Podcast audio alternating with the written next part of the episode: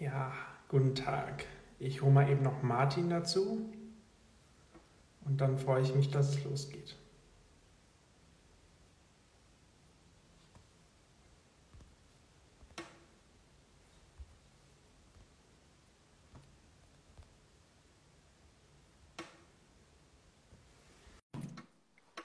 Jetzt hole ich gleich Martin dazu. Der müsste jetzt jeden Augenblick kommen. Und da ist er auch schon. Moin. Na, war dir alles fit? Bei mir alles fit. Jendrik auch am Start. Grüß dich, Jendrik. Ja, moin. Sehr wunderbar. Diesmal funktioniert es auch mit dem WLAN bei mir, wenn ich starte. Das ist immer schön. Der technische Fortschritt hält Einzug in Hessen. Ja, ja zum Start habe ich mir gedacht, äh, wie, wie ist das Wetter bei dir? Das Wetter ist ja momentan sehr interessant. Ja, ähm, bei mir ist es eher bescheiden, um das mal so auszudrücken. Also im Erzgebirge hat es die vergangenen Tage viel Schnee gegeben. Ähm, und wir hatten auch viel Schnee zu schieben gehabt. Seit gestern regnet es allerdings fast den ganzen Tag. Und der Schnee ist zu einem Großteil schon wieder verschwunden. Das ist so ein bisschen ärgerlich. Jendrik, ich hoffe, du stellst mich am Mittwoch dann mit meinem wichtigen Namen vor, nicht mit Ronny. Ja, hier ist, hier ist auch voll das Tauwetter. Die Flüsse treten ein bisschen über Ufer. Aber ja, wir haben ja generell gerade in Deutschland eine sehr interessante Wetterlage. Im Norden haben wir eher Schnee, im Süden ist es eher warm und also zu der äh, im Winter ist es halt angemessen warm. Oder. Ja. Du hast mir vorhin schon mal gesagt, dass du dich für Wetter interessierst. Wie kommt es eigentlich, Johannes? Oh, das, hat, das hat schon lange angefangen. Also ich, seitdem ich fünf Jahre alt bin ungefähr, habe ich mich schon für Wetter und Klima interessiert. Ähm, habe schon dann die ersten Wetterbücher gelesen und habe immer, ich habe schon Schnee eingefroren in der, in der ähm, ja, in der Gefriertruhe habe ich immer so einen Plastikbeutel Schnee reingetan und eingefroren, draufgeschrieben, von wann der ist. Ähm, war schon mit zwölf sogar mal auf einem. Warum macht man sowas? Weil ich verrückt bin. ich war also ohne, schon mit zwölf war ich schon mal auf einem Extremwetterkongress. Ähm, das war auch verrückt. Aber den Schnee einfrieren, nur weil du verrückt bist oder hat das irgendeinen wissenschaftlichen Zweck? Also als Kind äh, fand ich das einfach toll. Also bei mir hat es natürlich keinen wissenschaftlichen Zweck gehabt. Ich habe immer so getan, wie wenn das so wäre. Aber das heißt, es hätte einen wissenschaftlichen Zweck haben können.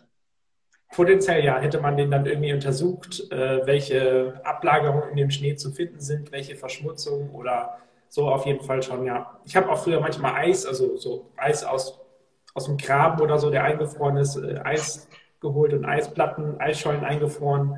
Ja, aber irgendwann hat mein Vater dann mal wieder den, die Gefriertruhe aufgetaut und mal alles wieder sauber gemacht und dann musste das weichen. Es, ich wollte schon sagen, ich finde, es gibt sinnvollere Sachen in der Gefriertruhe als Eis und raus. Also wir haben zum Beispiel nur richtiges Eis, also essbares Eis. Das gönne ich mir dann übrigens nach also, dem Gespräch. Eis kann man auch essen. Aber ja. schmeckt so gut, die Frage. Aber das ist ja eigentlich gar nicht das Thema von, von unserem heutigen Talk. Auch wenn, wenn Wetter sehr spannend ist. Definitiv. Es geht um, um Politik, Johannes. Ähm, und natürlich habe ich zu Beginn eine Frage ausgedacht. Ähm, woran hat es denn gelegen, dass Dorothee Bär von der CSU am Donnerstag in der Aktuellen Stunde im Bundestag, dass sie da fast der Kragen geplatzt ist? Das ist eine sehr gute Frage. Also zunächst einmal muss man dazu sagen, dass Dorothea Bär in der Aktuellen Stunde eine Rede gehalten hat ähm, im Hinblick auf die AfD, weil die AfD eine Aktuelle Stunde halt beantragt hat zum Thema ähm, im Grunde, ob Twitter zum Beispiel Accounts sperren darf oder nicht. Darum ging es. Und es ging in dem Antrag auch so ein bisschen um Trump. Ähm, aber das war auch gar nicht das Ding, sondern das Ding war, dass äh, Dorothea Bär, die Rede ist übrigens sehr zu empfehlen aus meiner Sicht. Äh, also könnt ihr gerne mal bei YouTube reinhören oder unter bundestag.de, da findet ihr die auch. Ähm, die ist echt stark aus meiner Sicht, auch wenn man vielleicht nicht politisch immer zustimmen muss. Ähm, aber inhaltlich war sie auf jeden Fall sehr stark und ähm, ja, nochmal zu seiner Frage zurückkommt. Letztendlich ist ihr der Kragen geplatzt, weil sie die AfD hat diesen Antrag gestellt, wie gesagt. Und ähm, einen Tag vorher war ja die Gedenkveranstaltung zum Holocaust, also Holocaust-Gedenkveranstaltung am 27. Januar ist, wie gesagt, der Gedenktag. Und an dem, bei der Veranstaltung, einen Tag vorher, hat die AfD, ähm, es gibt, gab Phasen nach Reden, da hat die AfD nicht geklatscht, ist nicht aufgestanden und hat geklatscht. Und es wurden Reden gehalten, aus meiner Sicht sogar grandiose oder richtig starke Reden. Zum Beispiel von ähm, Charlotte Weißband, äh, nicht Weißband, Knoblauch und ähm, Mariana äh, Weißband. Und das waren starke Reden. Da ging es halt um Antisemitismus und Israel und Deutschland und jetzt und vor 76 Jahren. Und die AfD hat nach den Reden teilweise geklatscht, teilweise nicht. Teilweise sind sie aufgestanden, teilweise nicht. Und ähm, ja, da hat sich Dorothea Bär ziemlich drüber aufgeregt, dass die Kollegen, das sind ja auch tatsächlich Kollegen von ihr, nicht aufgestanden sind, äh, nicht applaudiert haben. Und sie hat halt sogar wirklich gesagt, sie schaffen es nicht, gegen Antisemitismus aufzustehen. Sie schaffen es nicht, weil die halt, also aus ihrer Sicht, die AfD viel zu sehr da drin steckt. Und ähm, aber eigentlich wollte ich nochmal auf die Gedenkveranstaltung kommen, um dann auch mal eine Frage an dich zu stellen. Ähm, das war, wie gesagt, eine sehr interessante und, und wertvolle Gedenkveranstaltung, finde ich. Ähm, an dich eine Frage, Martin. Du hast auch, glaube ich, von deinem Beruf her, Journalismus, auch viel mit diesem Tag zu tun gehabt äh, vor drei Tagen, ja, vor zwei Tagen. Ähm, was genau ist denn dieser Tag? Kannst du das vielleicht auch mal genau definieren? Also was ist, warum feiern oder feiern, warum feiern wir dieses Gedenken am 27. Januar? Naja, historisch betrachtet wurde am 27. Januar vor 76 Jahren, also 45, das Vernichtungslager Auschwitz von der Roten Armee befreit. Und das ist halt das größte und wahrscheinlich auch bekannteste Vernichtungslager des Nationalsozialismus gewesen. Und deswegen hat man dieses Datum gewählt äh, von den Vereinten Nationen vor ein paar Jahren und hat es einfach als den internationalen Holocaust-Gedenktag äh, festgelegt. Es gibt in Israel noch einen weiteren, der ist, ich glaube, im April dieses Jahr. Ähm, aber der internationale, den so gesehen die ganze Staatengemeinschaft äh, begeht und den Vernichtungswahn des Nationalsozialismus dann auch äh, daran erinnert, die beginnen am 27. Januar. Ähm, genau, das ist so ein bisschen das historische, der historische Kontext dazu. Ich muss sagen, ich habe die Rede von, von Knoblauch, die ging ja, glaube ich, eine Stunde oder so. Ja, die Rede, um, ähm, die Rede ging eine halbe Stunde ungefähr. Ja. Eine halbe Stunde, ja. Ich muss gestehen, ich habe die gar nicht live geschaut, äh, weil ich viel Stress hatte diese Woche, auch in Bezug zum Holocaust-Gedenktag, mhm. weil äh, mein Arbeitgeber hatte eine Medienpartnerschaft mit äh, der Initiative 27. Januar. Das ist der Name, der 27. Januar. Ja. Da weiß man, was sie machen. Ähm, da haben wir eine Medienpartnerschaft gehabt und da war es meine Aufgabe, im Vorwärts schon Agenturmeldungen zu schreiben, weil das groß beworben wurde. Und da war ich tatsächlich die Tage davor und auch selbst an dem 27. relativ eingespannt, sodass ich mir gar nicht die Zeit nehmen konnte, das äh, live zu schauen, ja. äh, die Rede. Was ich so ein bisschen ähm, akut, man kann es dann in der Wiederholung schauen oder halt äh, Artikel dazu lesen, aber das live zu sehen ist dann, glaube ich, schon nochmal was anderes, als nur die Wiederholung ja. zu schauen. Ja, ich habe es gesehen, die Rede, die Reden, es war ja nicht nur eine, sondern mehrere. Und die haben mich auch sehr berührt. Also ich hab, muss tatsächlich zugeben, ich habe auch ein kleines Tränchen verdrückt, weil mich diese Geschichte von Frau Knobloch zum Beispiel einfach so berührt hat. Und ähm, weil Geschichte durch solche Denkveranstaltungen, glaube ich, nochmal nicht nur Geschichte bleibt, sondern auch persönlich in einem irgendwie existiert, auch wenn es Geschichte ist. Und mhm. ähm, das fand ich echt eine starke Veranstaltung. Mal eine ganz andere Frage, äh, oder wolltest du gerade noch was sagen? Ja, ich wollte noch was zu den Zeitzeugen sagen. Ja, äh, die Frau Knublatt ist äh, bei der Initiative, bei der, Gedenk bei der Gedenkveranstaltung hat Margot Friedländer gesprochen. Die hat äh, den Holocaust äh, auch überlebt, äh, ist Berlinerin. Ähm, und das ist, finde ich, immer was ganz Besonderes, wenn, wenn Zeitzeugen sprechen, weil dadurch, wie du sagtest, wird es einfach lebendig und man merkt halt, was das auch macht. So, ne? was, dann hat man Menschen vor sich, was die durchleben mussten und wie das auch immer noch an den nagt. Das finde ich, das finde ich einfach krass. Und auch in dem Zusammenhang hat Isacharov, das ist Jeremy Isacharov, der Botschafter Israels in Berlin, hat auch Grußworte während der Veranstaltung äh, an die Zuschauer gerichtet. Und er, das war, fand ich einen ganz interessanten Aspekt, hat gemeint, wenn er an den Holocaust denkt, denkt er zuerst an die, die äh, ermordet wurden. Und er meint, und danach denkt er daran, was aus diesen Menschen geworden wäre. Hm. Und das find, fand ich einen super spannenden Aspekt. Man hat immer diese, diese unglaubliche Zahl der Ermordeten, die man sich gar nicht vorstellen kann. Sechs Millionen, 6,2 Millionen. Ja. Das, das kann man gar nicht fassen und dann sind es irgendwie nur Zahlen und vielleicht noch Namen. Aber wenn man sich vor Augen führt, was aus diesen Menschen hätte werden können. Also er dann aufgezählt, Künstler, Nobelpreisträger, Physiker, ne?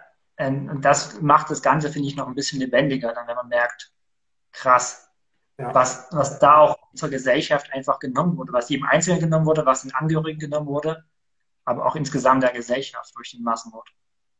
Das ist auf jeden Fall eine interessante Perspektive. Also ich muss zugeben, die habe ich noch gar nicht so so überlegt, aber es ist echt eine starke, starke Perspektive und zeigt auch einfach, glaube ich, wie sehr wir, also wir als Menschheit verloren haben. Also mhm. es haben ja nicht nur irgendwelche Menschen verloren, sondern wir als Menschheit haben, glaube ich, unendlich viel verloren. Und das hat Herr Knoblauch auch äh, gesagt, ich glaube zu Beginn der Rede, dass äh, ihre, ihr Vater war das, glaube ich, dass er stolzer Deutscher war. Er hat im Ersten Weltkrieg äh, gedient, er hat das ich weiß gar nicht, wie die Auszeichnung heißt, das Eiserne Kreuz, keine Ahnung, also irgendeine militärische Auszeichnung für seinen Einsatz im Ersten Weltkrieg bekommen. Also das heißt, die waren halt auch, also Juden sind heute Teil unserer Gesellschaft, selbstverständlich. Das waren sie aber auch schon früher. Also dann kam der Nationalsozialismus und hat sie bewusst ausgedrängt. So. Und das finde ich, dass das beim Gedenken auch wichtig ist, dass man das wieder reinholt, sich die Perspektive reinholt sie waren und sie sind Teil unserer Gesellschaft. Das ist sehr gut. Ja, ja. Was ich auch spannend fand, ähm, also an alle, die die Rede noch nicht gehört haben, dass vielleicht könnt ihr mal auf den Aspekt noch hören, wenn ihr die noch nachhören würdet.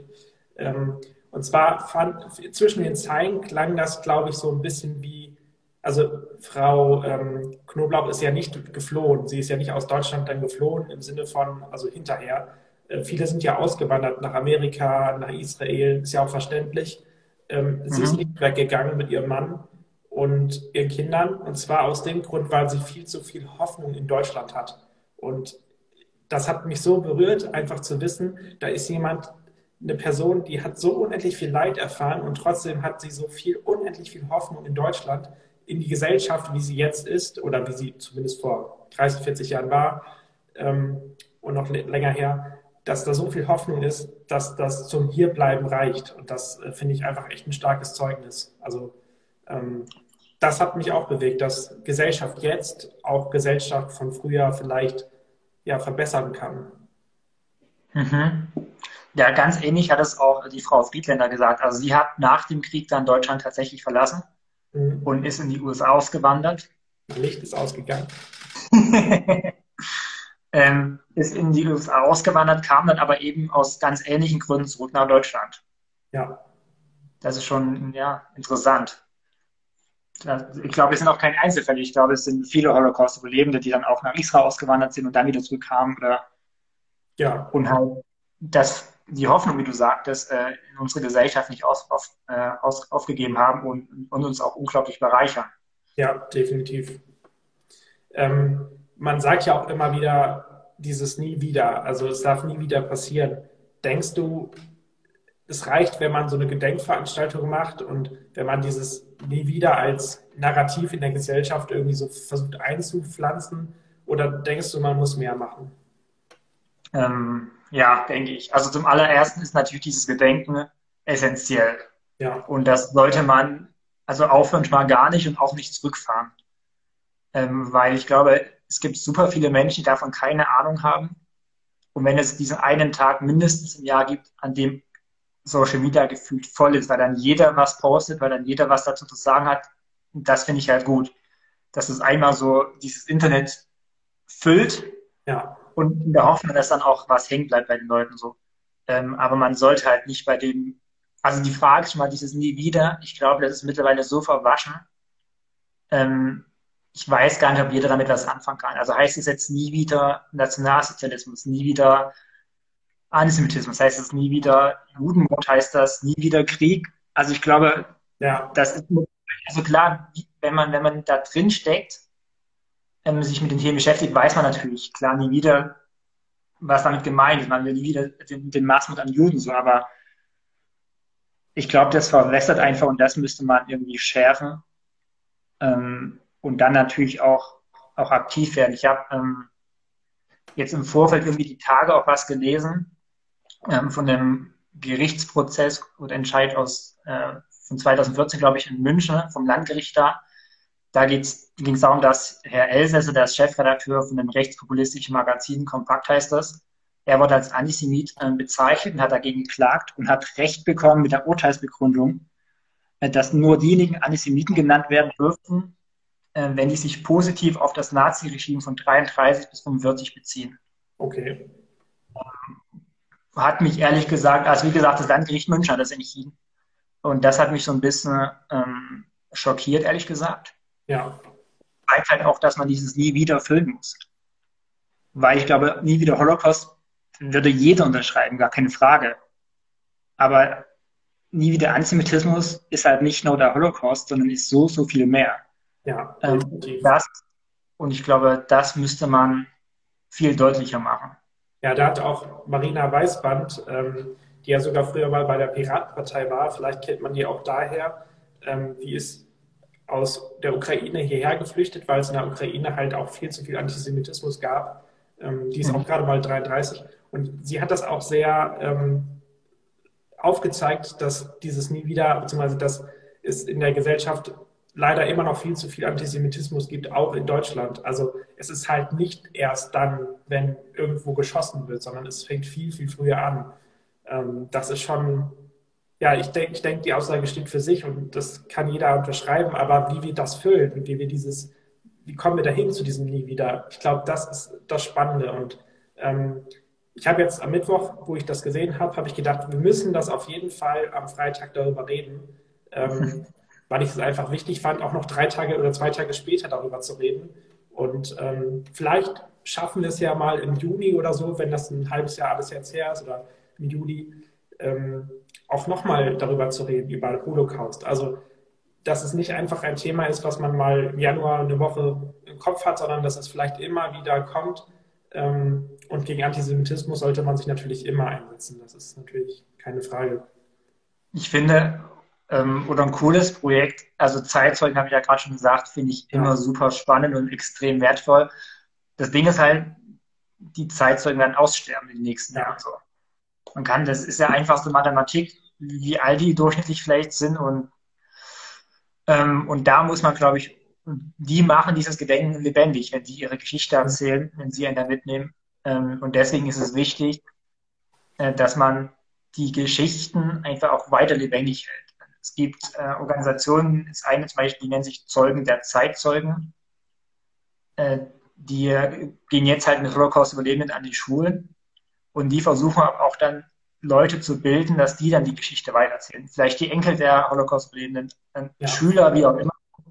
Und ich finde, das ist auf jeden Fall ein guter Weg, um die Erinnerung irgendwie lebendiger zu halten. Weil wenn wir alle nur irgendwann vor einem Denkmal stehen und den Kranz zerlegen, ist es wichtig, aber das ist halt zu wenig, ehrlich gesagt. Ja. Ja, hier im Chat liest man auch davon, dass man zum Beispiel die Personen, die also Überlebende sind, aufnimmt und die Zeugnisse oder die, die, ja, die Lebensgeschichten aufnimmt und das vielleicht auf dem digitalen Wege weiter verbreiten kann. Ähm, auf jeden Fall, sollte man auf jeden Fall tun, denke ich. Und natürlich das, das große Projekt der Stolpersteine finde ich immer unfassbar stark und erschütternd auch gleichzeitig, wie viele Leute dann doch irgendwo in irgendwelcher Stadt, wenn man durch die Straßen geht, dann, ah, hier ist jemand, hier hat jemand gewohnt, ähm, der leider umgekommen ist durch den Nationalsozialismus. Und mhm. das finde ich auch ein sehr starkes Projekt, zumal das ja auch wirklich Existenz hat. Also man kümmert sich dann ja um diesen Stolperstein, aber man kann auch immer wieder neue Stolpersteine einsetzen. Das finde ich, finde ich eine starke Sache. Aber glaubst du nicht, dass das, also ich habe, als ich in Halle gewohnt habe, während meines Studiums auch am 27. Januar dann diese Stolpersteine geputzt. Ja. Das hat, glaube ich, das haben die Jusos, glaube ich, in Halle immer organisiert. Aber ist das dann nicht auch was, was ausschließlich an diesem 27. Januar stattfindet? Also ja. klar sind, sind sie irgendwie schon sichtbar das ganze Jahr, aber in der Wahrnehmung läuft man einfach und ich glaube, man merkt erst und guckt genau hin, wenn da Leute da sind, die auf einmal die Straße putzen und dann merkt man da, die putzen da die Stolpersteine. Das eigentlich auch nur eine Sache ist, die am 27. irgendwie in den Augenschein tritt. Ja, das ist natürlich immer das, das Problem, dass Dinge viel zu sehr im Alltag untergehen. Aber ich glaube, Stolpersteine sind Stolpersteine, also man stolpert vielleicht auch mal darüber. Ja. Als ich mein Praktikum im Sommer in Berlin gemacht habe, hab, äh, bin ich auch durch die Straßen gelaufen, habe Stolpersteine entdeckt. Und ähm, sicherlich gucke ich nicht immer auf den Boden, aber ich habe sie gefunden und äh, ich habe die mir durchgelesen und mir die Namen angeguckt und ich denke schon, dass es was, was bedeuten kann und dass es hilft. Natürlich nicht immer, nicht im Alltag, ähm, aber ja, wie man hier auch gerade ähm, liest, sind sie auch teilweise sehr sichtbar. Und das finde ich einfach stark, ja. Ja, ja, gut. Also sichtbar sind natürlich auf jeden Fall so. Ähm, was ich beim Gedenken auch noch ganz interessant finde, es ist jetzt ein bisschen theoretischer. Ähm, ein Kollege von mir hat gerade das neueste Buch von Hamid Abdel Samad äh, gelesen oder rezensiert es gerade. Der ist im Prinzip ein bekannter Islamkritiker und er ähm, wirft diese These, wirft eine These in dem Buch auf und sagt, dass ähm, auch das Ergebnis von Traumas identitätsstiftend sein können. Also nicht nur Siege oder Erfolg kann Identität stiften, sondern auch äh, Traumata sozusagen. Ähm, und bezieht sich da vor allem halt auf unsere deutsche Geschichte, dass das, was irgendwo unsere Identität ausmacht, nämlich das Abgrenzen von, von dem Bösen, in dem Fall halt von dem Nationalsozialismus, dass das unsere Identität ausmacht. Und das finde ich interessant, weil wenn man sich das vor Augen führt, wenn man das versucht mit Leben zu füllen, dann ist es automatisch was Lebendiges, glaube ich. Ja. Weil Identität ist lebendig, das kann ich nicht von mir ablegen, so einfach. Und ich glaube, wenn man das sich bewusst macht, dann kann das automatisch lebendig werden, sage ich mal. Das ist auf jeden Fall eine starke Aussage, finde ich. Also ich finde, das, das, das hat was, was Frohes, was, was Hoffnung bringt, weil Identität ist automatisch, also ist meistens sehr stark. Also äh, mhm. Identität bringt Stärke mit sich, finde ich, wenn man eine gute, gefestigte Identität hat. Und zumal, wenn man sich das Grundgesetz zum Beispiel anguckt, ähm, kann, könnt ihr auch gerne mal lesen. Äh, Leseempfehlung Grundgesetz. ja, man sollte immer eins dabei haben. Ähm, nee, aber ernsthaft, äh, ich denke, wenn man sich das Grundgesetz anguckt, dass man da immer wieder Passagen findet, die eine so tiefe Hoffnung auf, auf eine gute Gesellschaft ähm, darstellt, dass das im Grunde auch vielleicht diese Identität ausmacht. Das ist ja vier Jahre nach dem Krieg geschrieben, das Grundgesetz. Ähm, und ich finde, das, das zeigt ja auch vielleicht nochmal diese, ja, diese Regeln, die sich der Staat gegeben hat, wie man leben möchte, aus, aus dem Wissen, wie es sein kann, wenn man sich nicht an Regeln hält oder nicht zumindest an diese Regeln. Und mhm. vielleicht ist das das Grundgesetz so ein bisschen die Manifestation davon. Das ist ein schönes Bild, ja. Und halt die maximale Abgrenzung von dem, was halt, wie du sagtest, wenige Jahre zuvor noch war in Deutschland. Also Martin, du solltest mal das Grundgesetz. Äh, ich ich werde es direkt am Montag in der Themensitzung vorschlagen, wobei ich habe morgen und am Sonntag auch Wochenenddienst, da kann ich es auch frei entscheiden, was ich für Texte auf die Website bringe. Grundgesetz geht sie. Ich hoffe, sie fällt gut aus. Ich bin, ich bin ein Fan von Grundgesetz, deswegen, ja. Ähm, ja, wir haben noch ein anderes Thema, das würde ich langsam mal äh, anschneiden. Ähm, und zwar die AfD. Äh, wir haben jetzt auch viel über, also das Zitat am Anfang oder äh, die, Rede am Anfang von Dorothea Bär, die ging ja zur AfD und sie hat sich ja über die AfD aufgeregt. Ähm, was ist momentan so, wenn man über die AfD redet, was fällt dir so ein, Martin? Was, was sind so die Gedanken, die du ja. hast, äh, wenn du jetzt an die AfD denkst oder was, was ist aktuell? Ähm, aktuell ist natürlich äh, die Diskussion darum und das Abwarten, ob der Verfassungsschutz die AfD beobachtet. Mhm. Aber ganz aktuell gerade mit dem, was wir besprochen haben, ist es eigentlich nochmal, das will ich nochmal auf diese Identitätsstiftung zurückkommen. Äh, wir haben gerade gesagt, dass quasi die Geschichte und explizit der Holocaust identitätsstiftend auch sind für Deutschland. Und ich finde es interessant bei der AfD, dass sie halt äh, sowohl im Bundesprogramm und natürlich im Landesprogramm, weil äh, Bildung Ländersache ist, zur Bildung schreibt, dass man halt äh, den Schwerpunkt auf andere Sachen legen will, auf die man stolz sein kann. Ähm, okay. Also quasi positive Highlights der deutschen Geschichte so. Ähm, ja. ja, fallen jetzt auch nicht so viele ein, ehrlich gesagt. Es sei jetzt aber dahingestellt. Und, und das fand ich interessant mit dem, was wir gerade gesagt haben, zu sagen, Identitätsstiftung für Deutschland, auch im Hinblick auf das Grundgesetz, ist der Holocaust.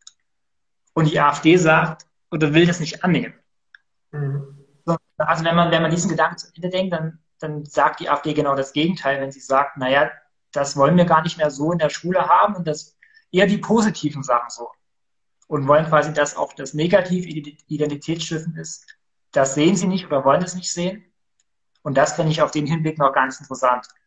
Äh, das noch am Rande. Der ja, Punkt, auf den du hinaus möchtest, äh, ist natürlich, äh, ja, die drohende Beobachtung des Verfassungsschutzes ja, von der AfD. Sinnvoll, wenn sie denn, es denn kommt. Also ich habe vorhin erst noch gelesen, dass die Zeit aus sicheren Quellen weiß, dass die Beobachtung kommen wird. Kommen wird. Sagt die Zeit, aber äh, beruft, beruft sich da auf, auf interne Quellen sozusagen. Ja.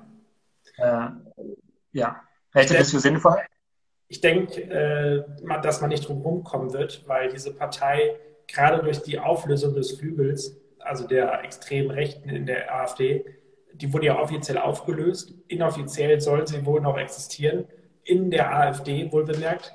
Und ähm, ich glaube, eine Partei, die extrem rechte Leute in sich hat, ähm, also die wirklich extrem rechts denken und nicht nur konservativ, die müssen überwacht werden. Also es kann ja nicht sein, dass, dass Holocaust-Leugner, die es leider auch in der AfD gibt, ähm, ja, dass, dass solche Leute tatsächlich ähm, ja, sich formieren dürfen in einer Partei.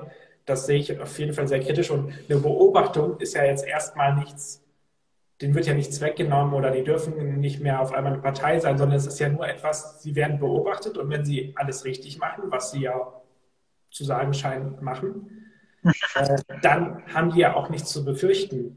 Also ich finde, dass die sich darüber aufregen, zeigt so ein bisschen davon, dass sie auch Angst haben, finde ich.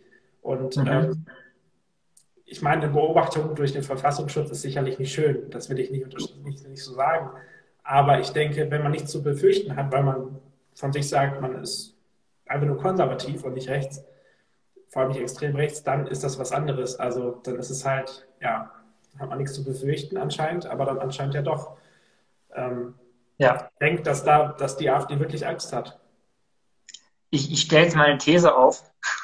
Ja. äh, oh ja, jetzt, jetzt, jetzt kommt's. Und du kannst ja mal sagen, ob der Sinn ergibt oder nicht.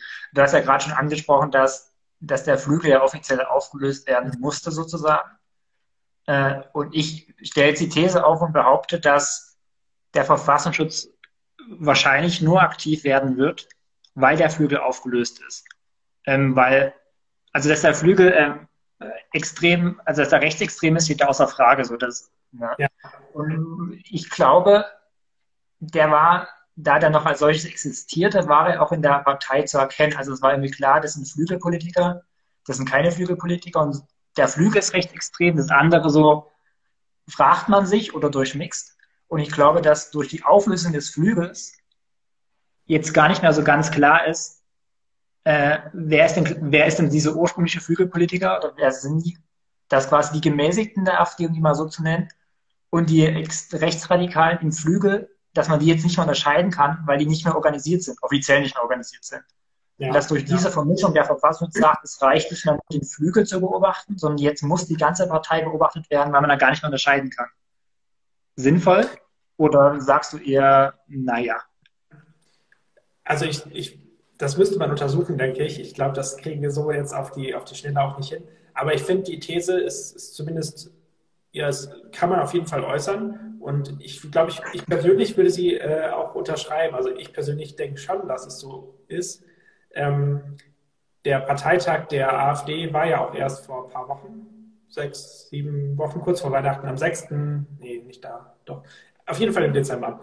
Und ähm, äh, den habe ich mir auch angeguckt und da gab es auch wirklich, es gibt ja wirklich einen, einen Kampf in der AfD ähm, zwischen einigermaßen konservativen und teilweise wirklich extrem rechten äh, Personen. Und da haben Leute zum Beispiel, die, die ja gesagt oder ja auch angedeutet, dass die die Medien aus dem, vom Parteitag ausschließen wollen. Also wirklich der Ausschluss aller Medien. Und ähm, das war zum Beispiel ein Vertreter von Flügel und also der sich auch wirklich noch als Flügelmann bezeichnet hat. Und da finde ich, das finde ich halt spannend, dass es ja der Flügel eigentlich ja nicht mehr geben darf, aber mhm. auch noch da ist. Und deswegen würde ich deiner These da zustimmen, ja. Ich habe hier eben auch im Chat gesehen, ja. Ähm, ob wir glauben, ob das potenzielle Wähler abschreckt, wenn der Verfassungsschutz jetzt die, äh, ja, die Partei beobachtet. Und genau, was denkst du dazu, Martin? Ähm, ja, ich glaube schon. Ähm, also lässt sich natürlich noch vermuten, aber ich glaube schon, dass das für, für viele Wähler, die vielleicht auch die AfD gewählt haben oder wählen wollen, wegen gemäßigteren oder ich sag mal noch rein konservativen Positionen, die es ja durchaus gibt, dass die dadurch abgeschreckt sind, so eine Partei zu wählen. Ähm, ist jetzt eine Vermutung. So was sich an Zahlen belegen lässt, das habe ich äh, diese Woche gelesen, ist, dass AfD-Mitglieder und damit ja auch AfD-Wähler äh, die Parteien, äh, die Partei ja vielleicht nicht scharenweise, aber doch schon verlassen. Also eine Zahl ist zum Beispiel, dass äh, die in Baden-Württemberg die AfD 500 äh, Mitglieder verloren hat in, der vergangen, in den vergangenen äh, sechs Wochen. Und jetzt nur noch, also zur Relation, die haben jetzt insgesamt 4200 und waren vor wenigen Wochen noch ähm, 4700. Also das, das finde ich schon signifikant. Und die Bundes-AfD äh, hat äh, im Vergleich zum Vorjahr 3000 Mitglieder verloren. Hat vielleicht dann auch andere Gründe, weil halt ein Jahr Zeitspanne. Ja. Aber das, was in Baden-Württemberg äh, das finde ich schon heftig so. Und das ist vielleicht nicht insgesamt so, aber wenn man das, wenn das Wählerverhalten ganz ähnlich sein sollte, dann glaube ich schon, dass wenn der Verfassungsschutz die AfD zu einem Beobachtungsfall einstuft, dass da schon auch Wählerpotenzial verschwindet, nämlich eben genau die, die vielleicht nicht die radikalen Positionen vertreten oder gutheißen, aber halt andere Positionen der AfD. Ja, ja. Ja, ist auf jeden Fall sehr spannend. Also gerade auch im Hinblick darauf, dass wir ja in acht Monaten schon die nächste Bundestagswahl wieder haben. Ähm, ist es natürlich, und jetzt auch erst natürlich nochmal viele Landtagswahlen. Ja. Ist auch wählertechnisch natürlich sehr schwer. Also in der Hinsicht kann man das schon verstehen, wenn die AfD sich jetzt beschwert, wieso werden wir jetzt beobachtet und nicht schon vor zwei Jahren oder so. Also ähm, ja gut, zwei Jahren ist nicht gefordert, aber. Es, es gibt ja auch ähm, es gibt da irgendeine Zeitspanne, in der dann der Verfassungsschutz nicht mehr aktiv werden kann. Also er muss jetzt, glaube ich, schon relativ zeitnah auch äh, kundtun, seine Entscheidung, damit er eben nicht zu groß in irgendwelche Wahlentscheidungen eingreift, oder? Das wusste ich noch gar nicht. Das war mir neu. Aber ja, dann, dann, dann, ist es so. Also ich, ich meine, das gelesen zu haben. Ich weiß nicht, äh, welche Gesetzlichkeit und ob es da einen Zeitrahmen gibt. Vielleicht weiß jemand von denen, die zuhören. Ähm, aber der Verfassungsschutz darf nicht zu knapp von der Wahl agieren. Ah, also ist auch logisch, wenn du jetzt drei Wochen vor der Wahl sagst, äh, übrigens, wir beobachten jetzt die AfD, das ist Wettbewerbsverzerrend, um mal einen Sportbegriff zu verwenden, glaube ich. Äh, das würde ich auch nicht gut finden. Deswegen rechnen alle, glaube ich, auch mit einer Entscheidung wahrscheinlich schon in der nächsten Woche. Ja, aktuell ist es ja so, dass ähm, noch ein Rechtsstreit vorliegt, und zwar, ich glaube, in NRW. Ähm, da hat Köln die AfD nämlich äh, gegen den Verfassungsschutz geklagt. Das ist auch noch, glaube noch nie vorgekommen, dass ein, eine Partei gegen einen, den Verfassungsschutz klagt. Und zwar wegen dieser Beobachtung. Und ähm, solange da noch kein Recht gesprochen ist, äh, solange wird auch nichts beobachtet, hat der Verfassungsschutz vor ein paar Tagen auf jeden Fall nochmal bekräftigt. Ähm, aber ich denke, es wird demnächst zu einer Entscheidung kommen. Von daher könnte schon sein, dass äh, deine, deine äh, ja, Quellen da, die du gelesen hast. Bei der Zeit war das, glaube ich, ne? Ja. Dass die schon recht haben. Aber ja, wir werden, werden sehen, was kommt, denke ich. Und ich glaube, was dann vielleicht eine spätere, äh, ein späteres Ergebnis sein kann, also jetzt die Frage, so wandern AfD-Mitglieder ab, wandern Wähler sozusagen ab, ist, glaube ich, dass wenn die, die jetzt die Partei noch verlassen, aus welchen Gründen auch immer, ähm, dass dann die, die zurückbleiben, so eine Art äh, Wagenburg-Mentalität haben. Also so man, man grenzt sich noch mehr ab und verbarrikadiert sich noch mehr, weil man halt sich von noch mehr Seiten angegriffen fühlt. Die, ja. die sich unmittelbar haben die Partei verlassen oder die, die Wagenburg, um im Bild zu bleiben. Und ich glaube, das kann möglicherweise auch die Radikalisierung halt innerhalb der Partei äh, noch mehr beschleunigen. Also die wird ja sowieso beschleunigt, wenn gemäßigte Kräfte die Partei verlassen. Dann ist es ja ganz automatisch, dass die Radikalen immer stärker werden können. Ja, definitiv. Und ich glaube einfach, der Verfassungsschutz die AfD zu einem Beobachtungsfall einstuft, würde es diesen Effekt möglicherweise noch verstärken. Ja, ja, das ist auch so. Also ähm, letztes Jahr zum Beispiel auch die AfD-Fraktion in Niedersachsen und in Schleswig-Holstein, die haben sich aufgelöst im, im, im, Landtag jeweils, weil es dort zu wenig Mitglieder gab für die Fraktion, weil ähm, ja, Personen aus der Fraktion aus der Partei ausgetreten sind, wegen eben diesen Gründen. Und daraufhin haben sich diese zwei Fraktionen, mussten die sich auflösen. Und äh, mit, also natürlich sitzen die Personen noch im Landtag, keine Frage, aber die dürfen keine Fraktionen mehr bilden, weil die teilweise unter fünf Personen sind. Und das ist schon natürlich auch ein Schlag gegen die Landesfraktion, in dem, in dem Fall der AfD. Ähm, Finde ich auf jeden Fall spannend, dass die AfD sich teilweise wirklich durch diesen Streit intern auch selbst oft ähm, ja, selbst in die Quere kommt. Aber ich denke, ja, dass das eigentlich nur von Vorteil ist, um ehrlich zu sein. Sandro hat gerade geschrieben, dass die Linke auch schon mal den Verfassungsschutz okay. verklagt hat.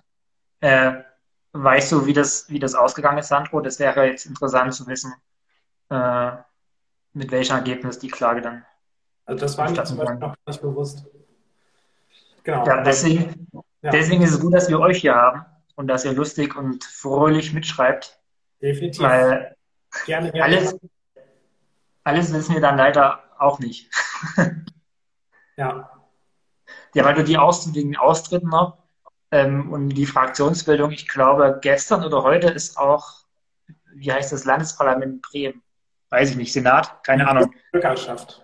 Die Bürgerschaft, bist da quasi, ja, stimmt, Norddeutscher. Ja. äh, da hat jetzt auch wohl einer die AfD-Fraktion verlassen und ist, glaube ich, zum Lucke-Lager ne? gewechselt. Ah.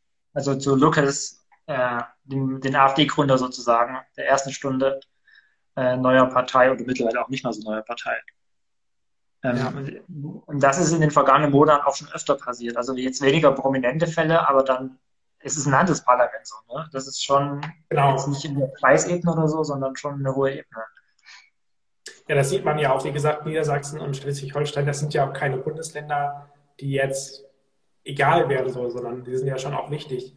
Und ähm, gerade im Westen hat es die AfD ja eher schwerer.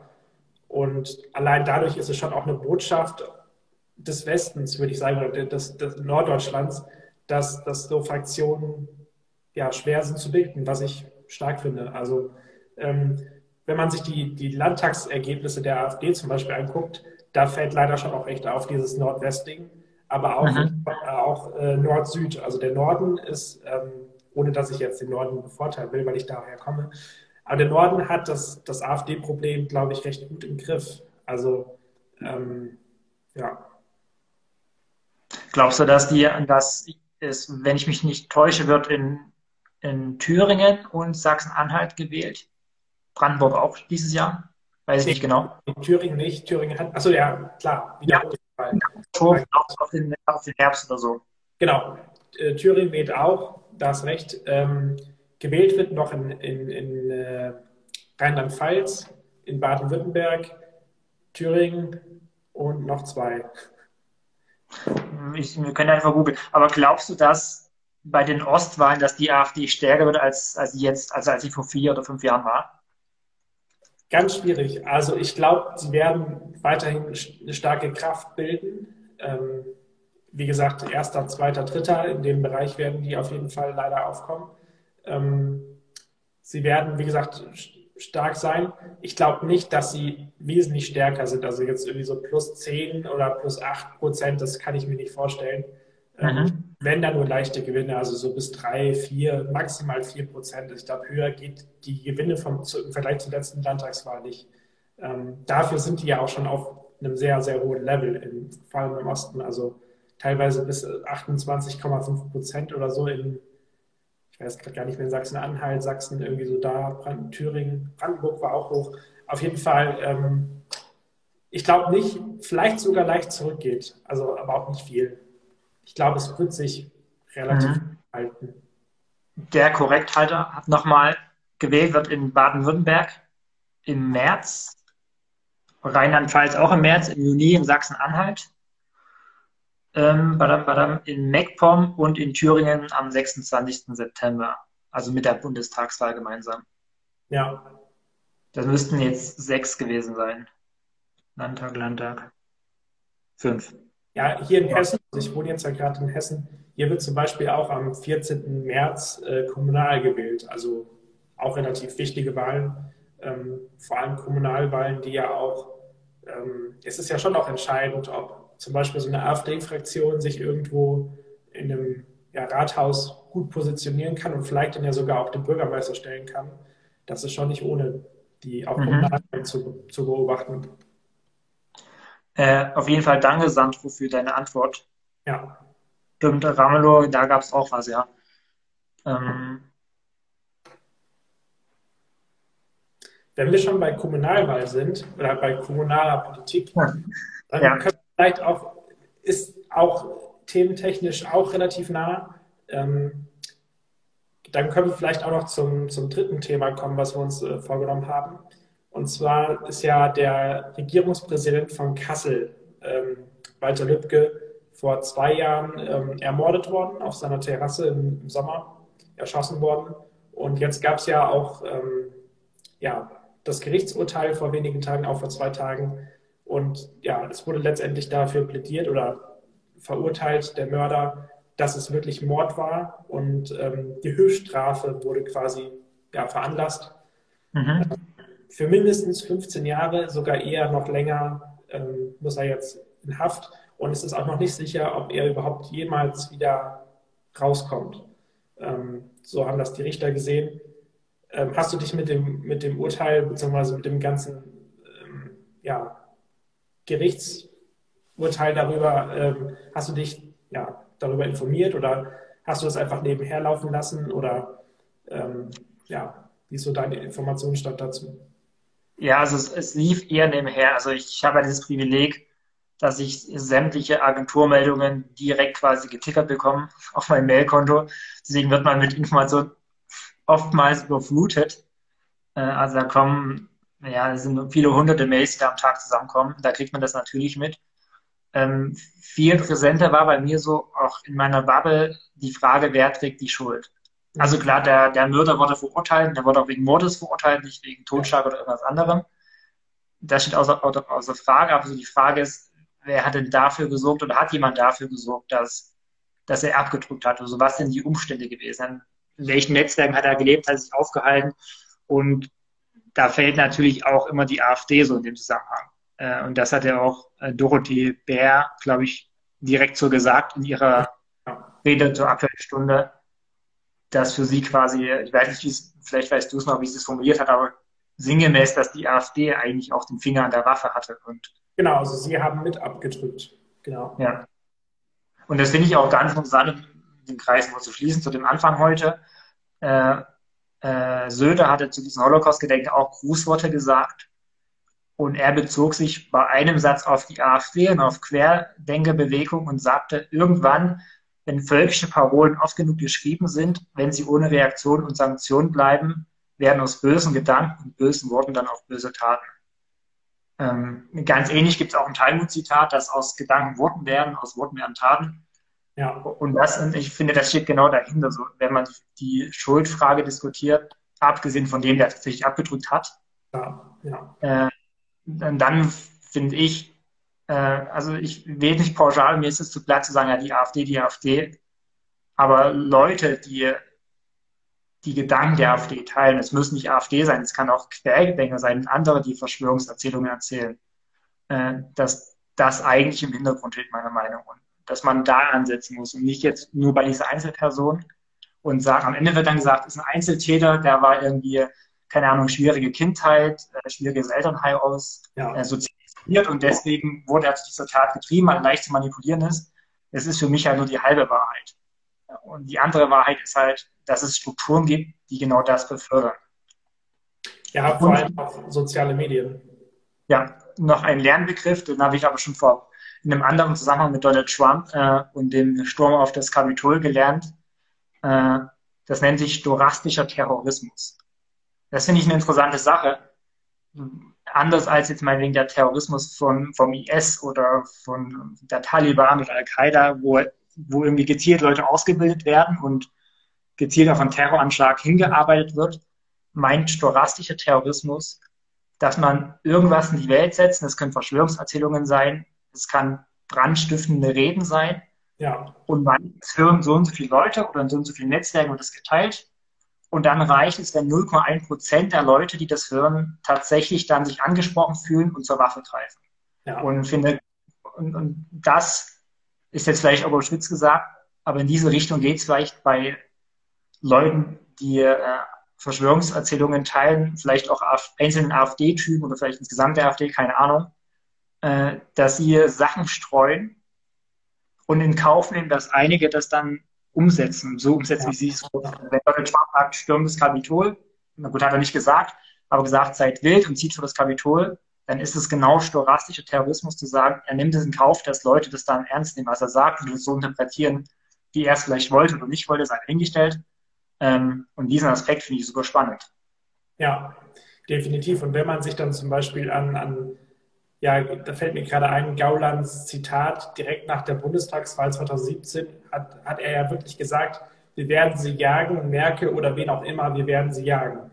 Ja. Und ähm, vielleicht passt dieses Zitat in der Hinsicht auch, weil Jagen mhm. hat ja nichts mit, mit wir, wir, wir spielen jetzt Fangen zu tun, vor allem nicht in der Hinsicht, sondern Jagen kann auch dann tödlich enden. Und ja. das hat man vielleicht da gesehen. Also es, ja, es hängt alles miteinander zusammen und die Welt ist komplex und auch leider in der Hinsicht. Also es ist wirklich ein, ein großes Problem, denke ich, dass ähm, ja, Menschen sich zu Taten verführen lassen, die sie nicht, ähm, für die sie eigentlich nicht da sind, die zu machen. So. Ja. Und wenn wir einmal schon den Vergleich mit oder zu Donald Trump gezogen haben, dann haben wir, wie wir gerade gesagt haben, die verschiedenen Landtagswahlen, Kommunalwahlen und halt die Bundestagswahl ähm, im September. Und ich fand die Parallele ganz interessant, dass Donald Trump hat ja vor der US-Wahl schon davon geredet, dass die Wahl geklaut ist, dass sie gekauft ist, hat gesagt, Briefwahl sei unsicher. Ja. Ähm, es gibt da keine Belege, also ganz im Gegenteil, die ist wahrscheinlich sogar sicherer. Und das Gleiche kann man jetzt bei der AfD vernehmen, oder jedenfalls von einzelnen AfD-Politikern, die auch schon seit geraumer Zeit, übrigens auch Tino Kropala, also der ist jetzt kein 0815 AfDler, ähm, dass die auch schon davon schwadronieren, dass die Briefwahl ähm, nicht sicher sei. Und dass deswegen sollte jetzt die Briefwahl irgendwie vermehrt stattfinden oder sogar, ähm, ich glaube, einige Länder können sogar die Wahl nur per Briefwahl abhalten. Äh, und davon, da fangen wir jetzt schon an, eben eine ähnliche Verschwörung zu erzählen, nämlich, dass die Briefwahl nicht sicher sei. Ja. Und das finde ich auch eine ganz spannende Parallele und bin auch gespannt, wozu das führen wird. Ja, definitiv. Das ist ich hoffe mal zu eher was Gutem als zum Schlechten. Also, dass das vielleicht ja, wird und Werbung gemacht wird und gesagt wird von oberster Seite, Stelle von der Kanzlerin und wem auch immer, dass es eben nicht so ist, dass ähm, ja, Briefwahl dauert eben nur länger zu aus, um auszuzählen, weil man eben erst nach 18 Uhr die Stimmen zählen darf und äh, das ein bisschen ja, länger Zeit braucht. Aber ja, an dieser Stimme ist nichts anders, als wenn ich die vor Ort abgebe. Das ist schon verrückt, dass Leute da auf die Ideen kommen, das wäre nicht sicherer. Oder? Ja. Das ist richtig. Das ist schon unvorstellbar irgendwie. Ähm, ja, die Zeit ist mittlerweile auch wieder fortgerungen. Ähm, wir sind wieder auch am Ende fast. Aber zum Schluss wollte ich dir natürlich noch eine wichtige Frage fragen. Martin, was denkst du, was passiert nächste Woche politisch? Johannes, das fragt man sich. Also fragt man sich schon, woran hat sie liegen. Ich frage mich dann immer, Martin, woran hat sie liegen? Das fragt man sich einfach, woran hat sie liegen. Woran hat sie liegen? Fragt man sich.